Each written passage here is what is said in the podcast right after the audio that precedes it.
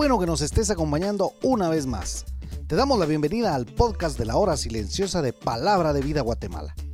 Cada uno de nuestros misioneros se han preparado para compartir contigo este comentario. Te animamos a que tengas un corazón dispuesto a recibir el consejo de la palabra de Dios.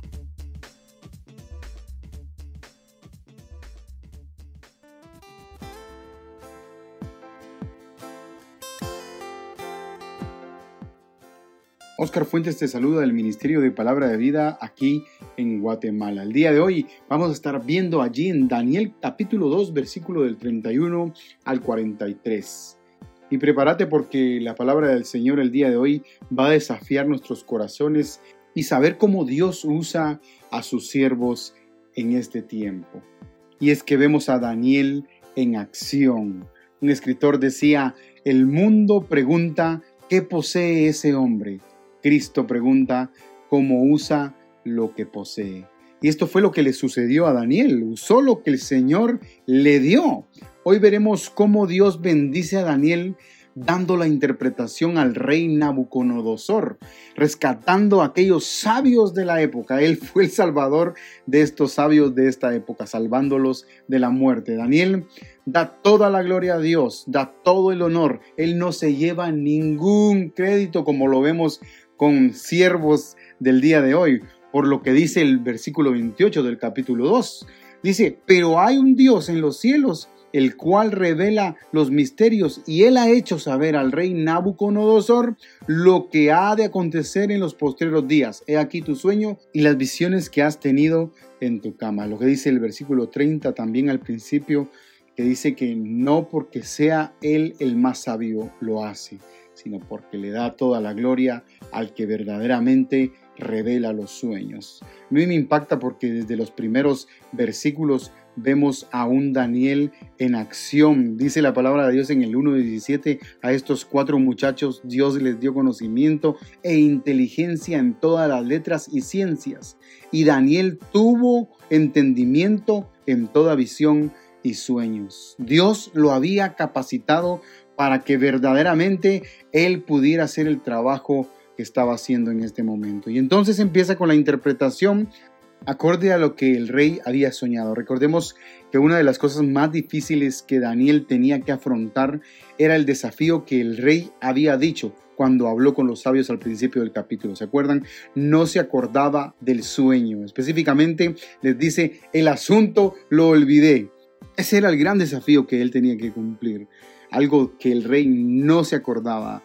Anteriormente podríamos ver que los sueños se interpretaban, por ejemplo, cuando a alguna persona se le era manifiesto el sueño, pero la persona se acordaba de esto. Pero en esta ocasión no era de esa manera.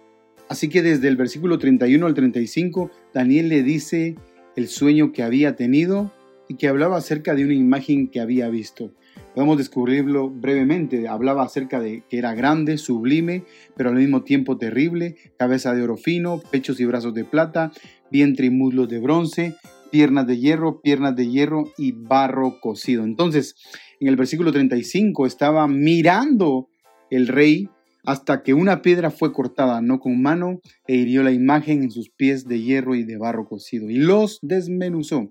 Algunos escritores sugieren que esto habla de que el reino final no será de origen humano. Por eso tenemos que mencionar que Daniel tenía una clara interpretación de lo porvenir. Vemos cómo el versículo 37 le deja en claro al rey que él, o sea, el rey Nabucodonosor, está en esta posición porque Dios, el rey de reyes y señor de señores, se lo había permitido.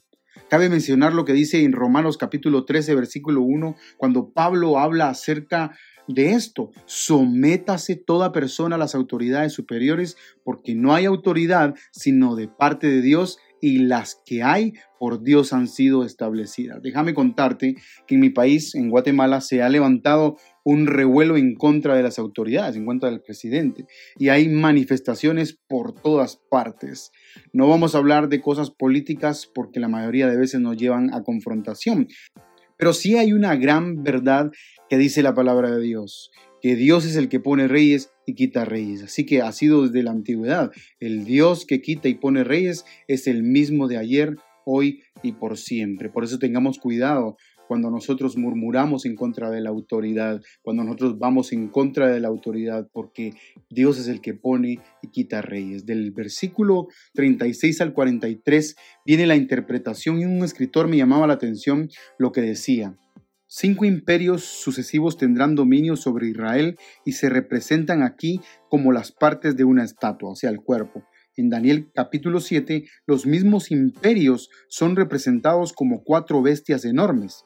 Estos imperios son Babilonia, Media y Persia, Grecia, Roma. Y el imperio romano, que es reavivado al final de los tiempos, cada uno se diferencia del anterior como lo indica la disminución gradual en la calidad del metal.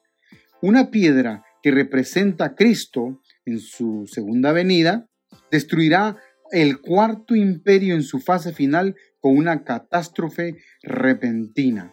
La ruina total del poder gentil tras la venida de Cristo resultará en el establecimiento de su reino milenario, el último imperio que continuará a su vez por la eternidad.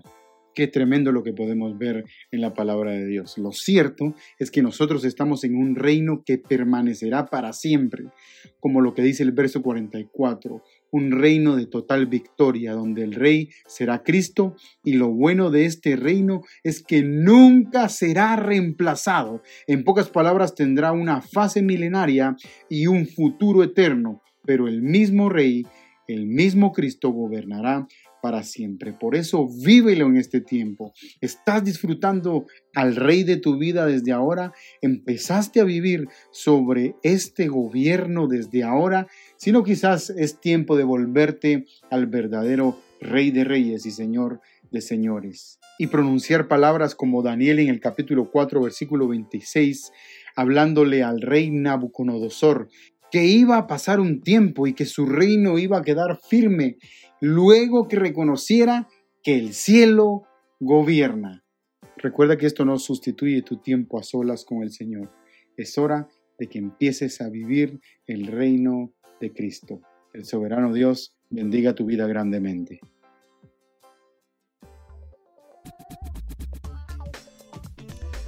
Puedes ser parte del crecimiento espiritual de tus amigos compartiendo este podcast con ellos. Síguenos en nuestras redes sociales para recibir más recursos como este. Nos encontramos nuevamente el día de mañana.